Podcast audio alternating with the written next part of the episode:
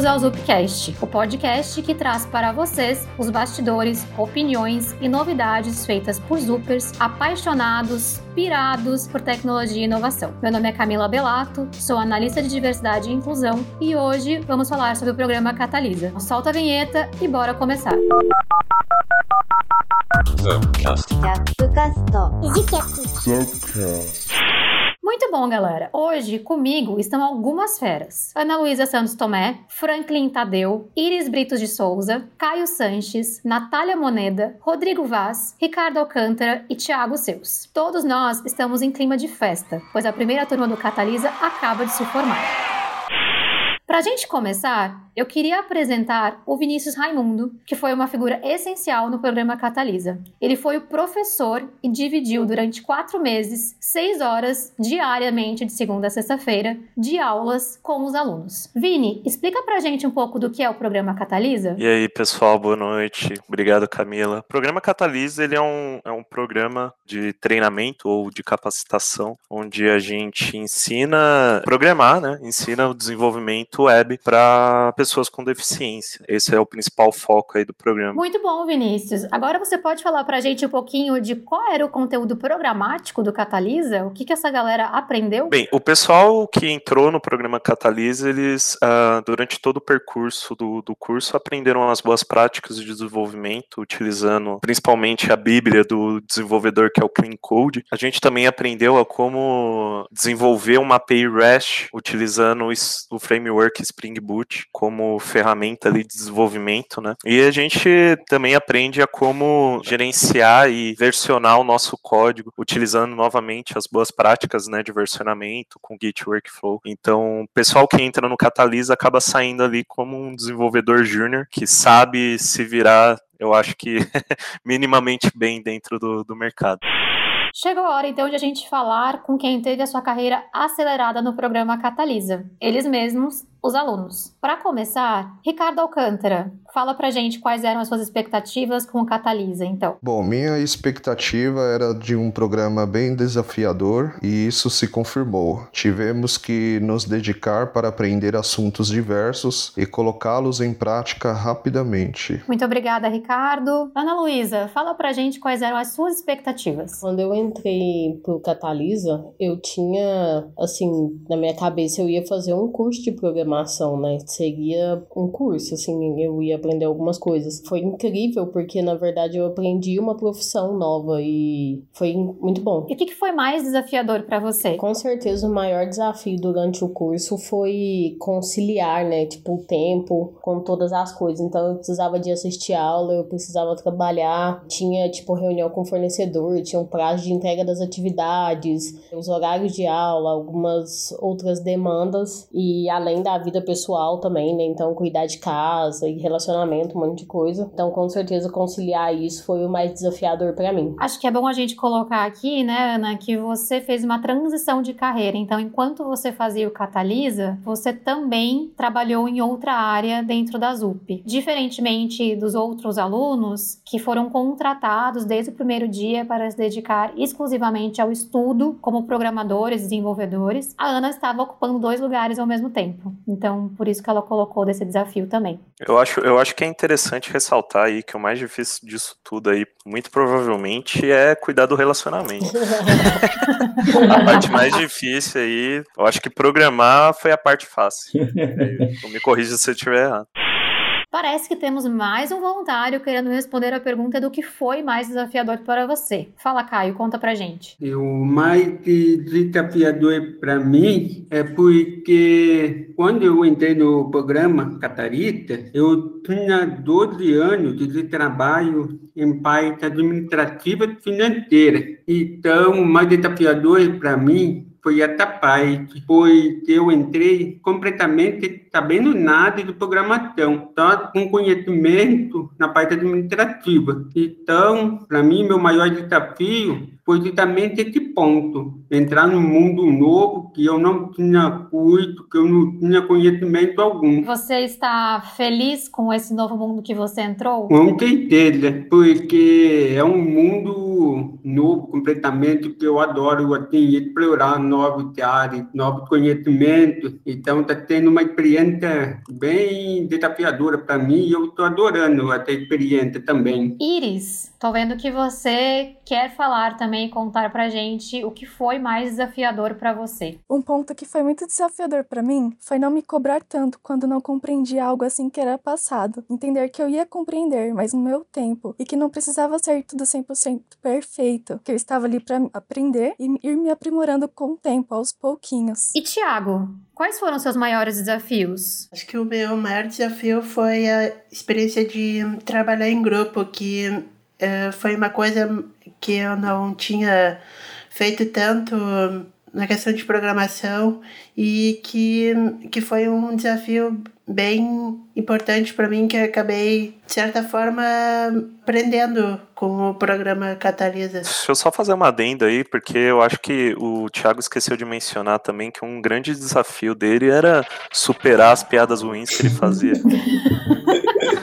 Um dia ele fazia exatamente, uma, superar na, na, próxima aula era quase impossível, mas ele dava um jeito ali. Exatamente, de... superar as minhas piadas e as do Exato. É, então era, eu acho que é importante que todos saibam disso durante aí o, o, podcast que foi uma guerra. Travamos ali uma, talvez uma epopeia do a procura da piada ruim perfeita. Inclusive, eu gostaria de pedir desculpa aos demais alunos que tiveram que presenciar essa, essa certa rincha aí entre eu e o Thiago. Tá aí uma boa pergunta para ser feita. Vocês perdoam por terem feito vocês passarem por isso, pessoal. Eu sei que a Ana tá com a mão levantada aqui, então talvez a Ana queira falar algo a respeito disso.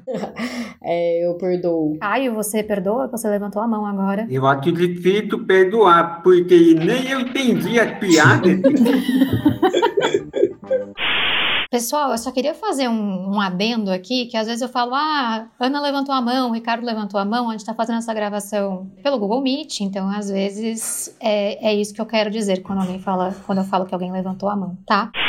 Quando a gente passa por um caminho aí de quatro meses, seis horas diárias de aula, mais tantas horas de mentoria, mais tantas outras horas de exercícios, é muito bom olhar para trás e se questionar, né? O que foi mais recompensador para você? O que, que valeu a pena? Eu acho que a maior recompensa para mim nesse projeto foi estudar, assim, conseguir fazer trabalhos também com pessoas tão incríveis e conhecer pessoas incríveis, assim, cada um com as suas particularidades ali, cada um com uma deficiência diferente seja ela física ou intelectual, ou um pouco de cada, e de aprender tanto com essas pessoas. Eu acho que essa foi a maior recompensa para mim do projeto. Viver o ambiente de diversidade que o Catalisa traz, né? Na prática. Natália, sua vez, conta pra gente. Eu acho que o que foi mais recompensador foi todo mundo ter uma oportunidade de sair desse programa com uma profissão e sendo respeitado no ambiente de trabalho, sabe? Respeitado assim como uma pessoa com deficiência, mas principalmente como um profissional, porque muitas vezes as pessoas com deficiência, elas são infantilizadas, a sociedade duvida do nosso potencial, da nossa capacidade. E aqui não, aqui a gente tem um, um ambiente que é principalmente acolhedor, respeitador e inclusivo, é, onde todo mundo teve a mesma chance, sabe, a mesma oportunidade, né, de estar tá se desenvolvendo. É muito importante isso que você trouxe, Nath, porque para quem não conhece, inclusive quem está escutando esse podcast, eu convido a estudar mais sobre ou pesquisar mais sobre essas questões que a Natália levantou sobre não ser tratado com infantilidade, acreditar no potencial, o ambiente que respeita, que na verdade é um ambiente que respeita um profissional com deficiência é o mínimo, é claro, é, mas tem um nome para essas questões de, de preconceito contra a pessoa com deficiência que se chama capacitismo. Capacitismo é o preconceito contra pessoas com deficiência, enxergando essas pessoas como incapazes, como impotentes diante da vida, ou incapazes de ver o futuro delas, incapazes de ter uma profissão. E o Catalisa, não só o Catalisa, como todo o processo de inclusão e diversidade que a gente faz na ZUP, vem trazer justamente o contrário, né? Todos os espaços podem ser ocupados por profissionais com deficiência. Eu gosto muito da troca da sigla de pessoas por profissionais com deficiência. Então, obrigada, Natália, por ter trazido também essa temática pra gente. É, Ricardo. Para mim foi poder dedicar todo o meu tempo para estudar e praticar, pois fomos muito bem remunerados ao longo do curso e assim eu tive mais tempo para aprender e colocar em prática. Isso foi fundamental para o meu desenvolvimento, pois quando começamos a estudar em uma faculdade, por exemplo, fica muito difícil estudar, pois temos o nosso trabalho que normalmente toma a maior parte do nosso tempo e também as responsabilidades com família, etc. Para quem é casado, né, e principalmente tem filhos, então acaba restando pouquíssimo tempo para os estudos e prática.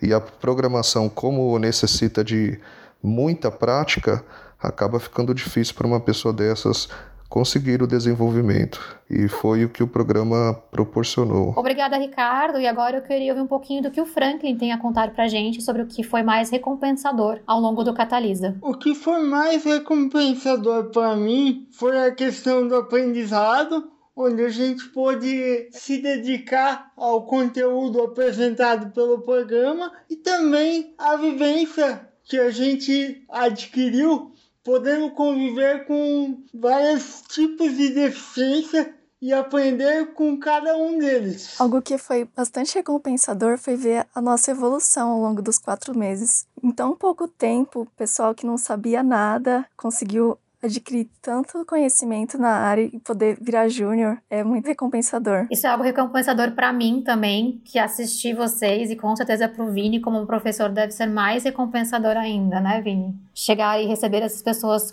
cruas ainda em, em, programação e de repente ver eles sendo juniores na ZUP. É, eu, eu costumo dizer que sempre que você vai dar aula, você se torna pai ali de um conjunto de pessoas, né? Porque querendo ou não, parte do processo de ensinar é justamente educar, né? É, é errado dizer que professor não educa, muito pelo contrário. Quando o cara tá lá ensinando, é, seja o que for, você tá remodelando uma forma de pensar, ensinando a galera a superar os próprios medos, como por exemplo a síndrome do impostor, que muitos aí já tiveram, que eu tenho certeza, e que na verdade todo programador tem em algum momento. Né? Então você tem que literalmente é, educar ali, às vezes dar uma bronca ali só para para fazer o pesquisar na internet o assunto, ao invés de procurar a resposta pronta, mesmo você sabendo que é mais fácil você passar a resposta, mas será que vai adiantar passar a resposta ou é melhor ensinar a, a, a procurar, né? Então é esse papel de educação assim cria um vínculo ali,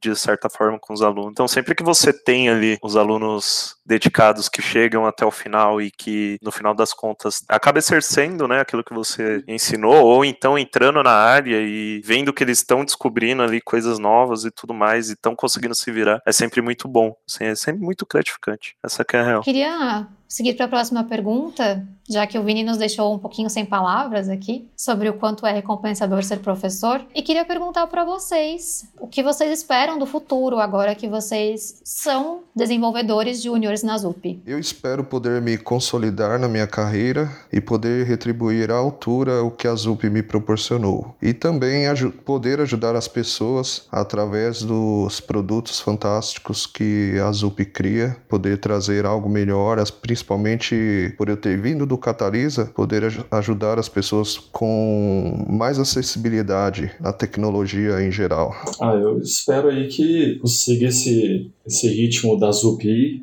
minha nova carreira aí que eu iniciei nossa nova equipe, que me recebeu muito bem, inclusive. Evoluir, né? Sempre, como diz o Nasser, quando eu cheguei nele, ele ainda falou assim: é, foguete não tem ré. Então, seguir na mesma linha do foguete, né? Subir. Eu não sei ainda se eu quero ser um tech lead, eu não sei ainda se eu quero ser um, um sei lá, um Scrum Master, mas eu vou deixar a maré levar aí, subindo aí no espaço. O importante é que você sabe que você quer continuar evoluindo, né, Rodrigo? Isso. É, o que eu espero, né, do futuro é que eu consiga me estabilizar nessa carreira que eu escolhi e que também fui escolhida, né? E que eu possa galgar outros patamares é, dentro da ZUP também. Um dia poder ser tech lead, head, sabe? porque eu acredito assim que quando a gente é deficiente, sabe, vem desse recorte, nós precisamos nos posicionar e abrir o caminho para outras pessoas. Tem uma frase que eu gosto muito que diz assim: toda vez que alguém se levanta e diz quem é, o mundo se torna um lugar melhor e mais interessante. Quem pegou a referência, pegou. Mas enfim, é isso, sabe? Eu acho que é muito importante quando a gente tem essa chance de se desenvolver, de crescer, a gente realmente se dedicar a isso, sabe? Realmente fazer por onde, não só pela nossa carreira em si, pela nossa vida em si, mas também pela vida de outras pessoas que vão ser impactadas com isso. Obrigada, Natália, por essa fala tão importante que diz pra gente sobre a necessidade de representatividade, né, para que mais pessoas se sintam empoderadas para serem quem são e ocuparem mais espaços no mercado de trabalho. E sem dúvida nenhuma, para a gente aqui na ZUP, quando a gente lança um programa exclusivo para pessoas com deficiência, eu gosto de chamar, na verdade, de inclusivo para pessoas com deficiência, é muito nesse intuito de mostrar que aqui tem espaço, aqui tem lugar, a gente quer e a gente vai prover todas as adaptações que são necessárias em termos de acessibilidade, é claro, né, arquitetônica e digital, para que a gente tenha todo mundo com a gente. Espero muito ver você no, sendo tech lead na ZUP, Natália, um dia. Você e todas as outras pessoas, é claro.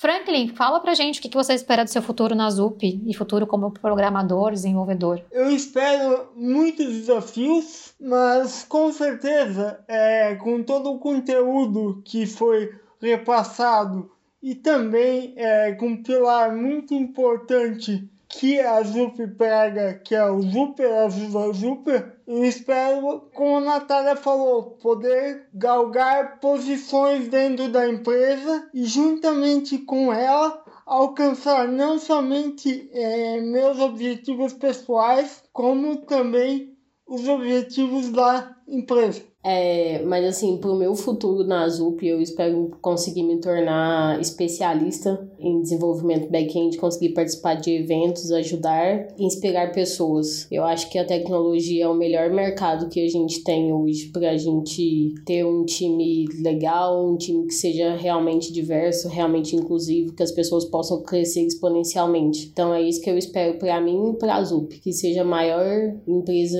em quesito diversidade no Brasil. Para quem está nos escutando e ainda não, não teve conhecimento dos pilares de cultura da ZUP, né? Franklin citou um deles, que é o Super Ajuda Super, e a Ana citou outro desses pilares, que é o crescimento exponencial. E a gente leva muito a sério os pilares de cultura no nosso dia a dia, em tudo que a gente faz. Prova disso é que em vários momentos esses pilares foram trazidos pelos alunos do Catalisa. Caio, queria saber um pouquinho do seu futuro, o que você espera? É, o meu futuro, eu espero, primeiramente, entender a piada que ruim, tá? brincadeira, pessoal, brincadeira. Eu espero estar bem consolidado no ramo da programação, talvez um cargo de especialista, igual a Ana comentou, pois pretendo, assim, abusar do modelo liberdade, que é o modelo que a empresa Super proporciona para os funcionários, que é você trabalhar em casa, em qualquer canto do mundo, desde que tem internet, claro, para que eu possa adquirir novos conhecimentos em outras partes do mundo e continuar aplicando isso no ramo da programação, evoluindo mais, para poder ajudar a empresa a manter uma referência na capacitação de PTD e também estimulando outras pessoas PTD a investirem nesse mundo da tecnologia. Então, esse é um futuro que eu espero para mim. É muito legal isso que o Caio falou e acho que é importante colocar aqui para quem está nos escutando, né? A Zup é uma empresa remota por padrão e por isso qualquer um dos nossos colaboradores ou qualquer um dos Upers podem trabalhar de onde quiser, exatamente como o Caio falou, desde que existe internet. Esse programa foi 100% remoto, 100% online, o Catalisa, e seguirá sendo assim porque a ZUP seguirá sendo assim. Ir para o escritório passou a ser uma opção para a ZUP, né? Tiago, conta pra gente o que, que você espera do seu futuro. Meu futuro na ZUP, eu espero muitos desafios, mas um crescimento exponencial como está sendo até agora. E aí, agora, pra gente encerrar o podcast, não necessariamente encerrar, mas a pergunta de encerramento: qual conselho daria para outras pessoas com deficiência que pensam em começar na tecnologia? Baseado na experiência de vocês, dentro da ZUP, quais são os conselhos que vocês dariam? Franklin. Bom, é, um conselho que eu daria seria nunca desistir, pois temos que sempre acreditar no nosso potencial nas nossas qualidades. O conselho que eu daria seria, como o Franklin falou, é que não desistam, porque é um ramo difícil, mas que não tem problema, porque haverá muitos erros mesmo.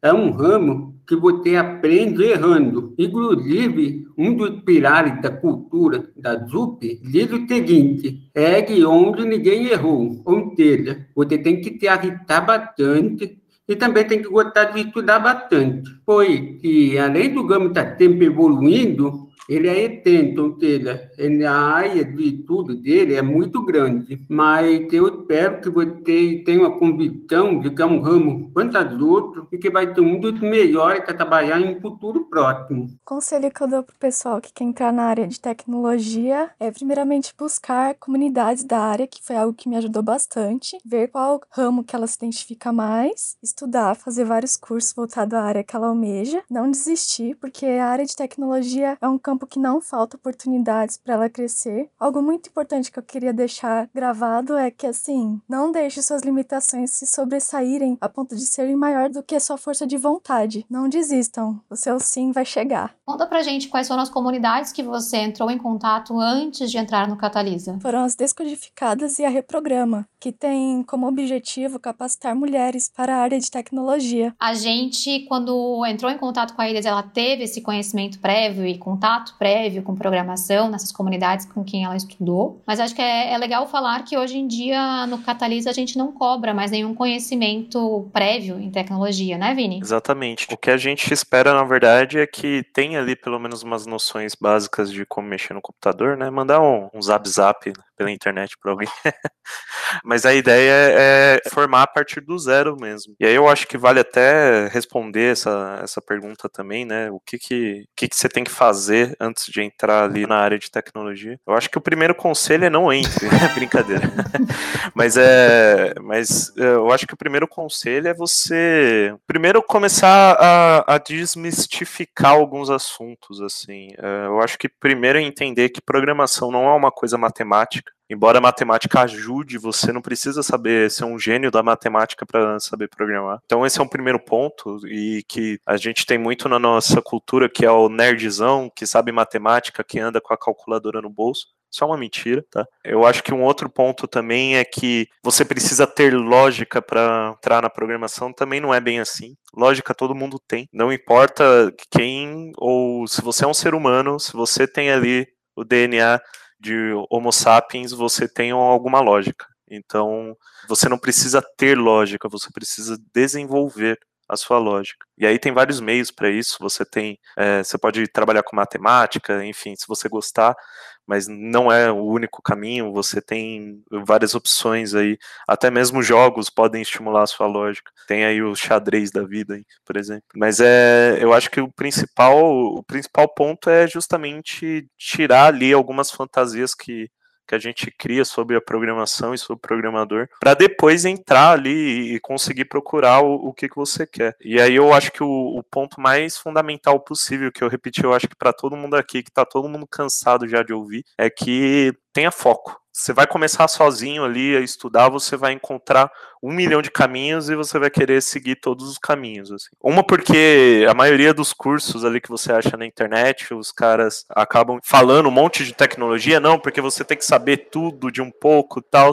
Não é bem assim, eu acho que tem vários perfis de, de desenvolvedor, e se você quer ser um bom desenvolvedor, você tem que escolher uma ferramenta e focar nela até o final. Por isso que o curso, ele principalmente do Catalisa, ele tinha ali um foco voltado para Spring, o desenvolvimento web com Java, e a gente não fugiu muito disso, porque é melhor eles saberem o bastante sobre uma ferramenta e aprender um pouquinho sobre outras, do que é, acabar sabendo um pouquinho sobre tudo. Então, acho que o principal ponto é tenha foco. Tenha foco naquilo que você vai estudar e tire ali as, as fantasias que, que são criadas ali para o desenvolvedor. Muito bom. Tirar o mito da frente é, e ter foco, né? Acho que duas dicas muito boas. Rodrigo, conta pra gente qual conselho você daria para quem tá pensando em começar na área de tecnologia. O conselho que eu dou é você ter vontade de, muitas das vezes, procurar coisas sozinho também. Eu acho que esse é um conselho bom, porque é, nem sempre você vai achar respostas em sites, etc. Então você sempre vai ter que buscar sozinho algumas coisas. Mas sempre, como o Vinícius falou, sempre ter o foco né, daquilo que você quer aprender, porque isso é muito importante. Porque existem várias tecnologias, várias formas de você resolver um problema e realmente o foco é muito importante. É melhor você saber algo bem desenvolvido, né, esse conhecimento, do que só saber petisco de um lado, um petisco de outro ali e acaba que acaba não sabendo de nada e embanando tudo. E a programação é como música, né? Você aprende errando ali, você aprende, vai pega um violão e vai errando até você conseguir chegar no acorde que você quer. Então, da mesma maneira, é a programação. Então, é, ela sempre vai te desanimar, mas ao mesmo tempo, quando você acerta aquilo ali, acaba que te anima. Então, a regra aí mesmo é ter vontade, não desistir e sempre ter o foco aí para poder ter o êxito no final, né? Se tornar um desenvolvedor. Acho que é esse o meu conselho que eu dou. Eu acho que os meus conselhos para as pessoas que querem começar na tecnologia, o primeiro é comecem em tecnologia. Conversem com pessoas, sei lá, sigam as empresas de tecnologia no LinkedIn, acompanhem os programas de formações que tem em muitos lugares. Então acompanhe, se inscreva, conheça pessoas, acho que é isso. Eu acho que o mercado precisa de pessoas com deficiência e as novas tecnologias também, para que a gente consiga criar tecnologias mais diversas, mais inclusivas e mais assertivas para todo mundo. Bom, meu conselho, né, para essas pessoas confiarem em si mesmas, para elas buscarem esse conhecimento da, na tecnologia, estudarem não ter preguiça, sabe? Fazer o um networking, conversar com pessoas que já estão no, no ramo, tirar dúvidas, sabe? Trocar uma ideia. Que nem a Ana tinha falado também, seguir empresas no, no LinkedIn, seguir essas comunidades também, que a Iris também tinha citado. Existem várias, sabe? Para pessoas em vulnerabilidade social, para mulheres. Existem vários grupos assim de ajuda. As pessoas podem buscar né, esses apoios e, sabe, se candidatar às vagas e aos programas de formação. Se candidatar sem, sem medo, sabe? Porque às vezes eu vejo que muitas pessoas com deficiência são inseguras com essa questão de se candidatar às vagas. Mas assim, é normal a gente ter essa insegurança, mas essa insegurança não pode impedir a gente de fazer as coisas que a gente quer, né? Então, vai para cima mesmo, sem medo, que uma hora o sim vai chegar e vai ser sucesso. Boa, Nath, muito obrigada. Só ressaltando, né, aqui na ZUP a gente não precisa vir com insegurança, não. A gente tem espaço para profissionais com deficiência e a gente quer sempre abrir mais espaços para profissionais com deficiência estarem com a gente. E o Catalisa, claro, é um desses espaços, mas tem outras vagas também para todo mundo que quiser entrar na ZUP.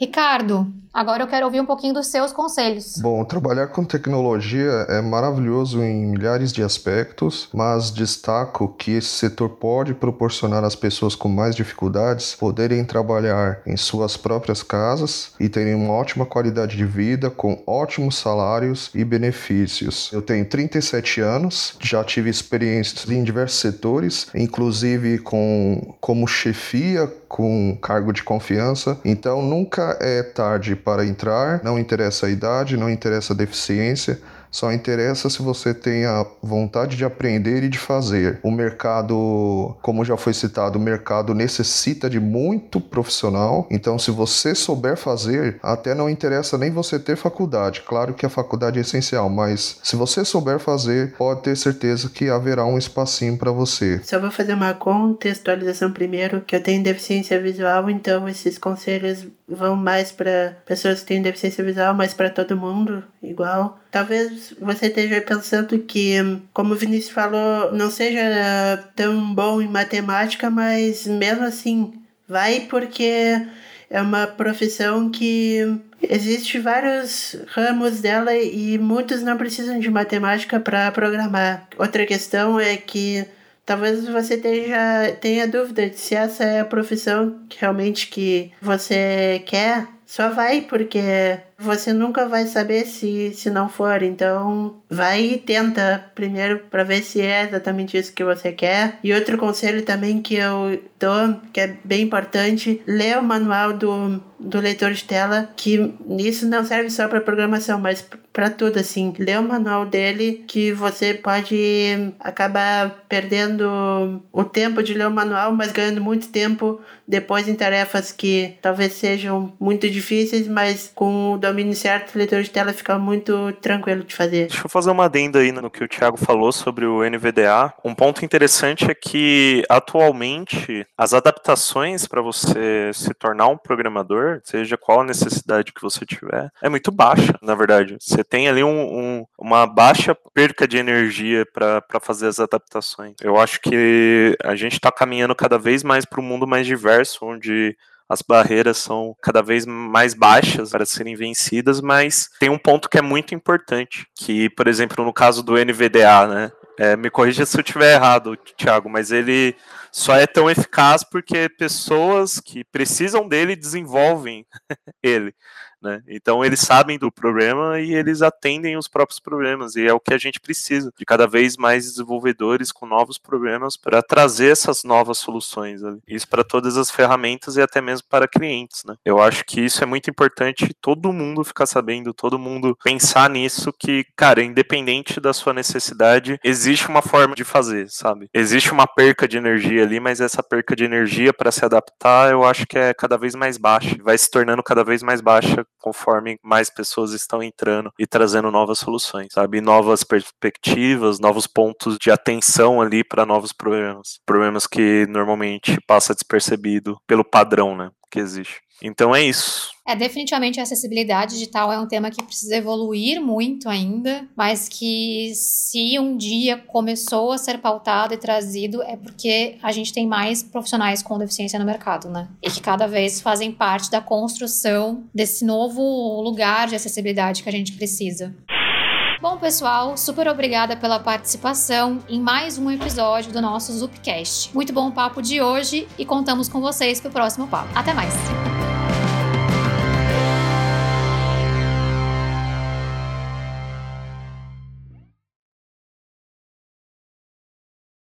Um ponto que foi muito desafiador para mim foi não me cobrar tanto quando não compreendi algo assim que era passado pra gente. Entender que eu ia compreender no meu tempo e que não.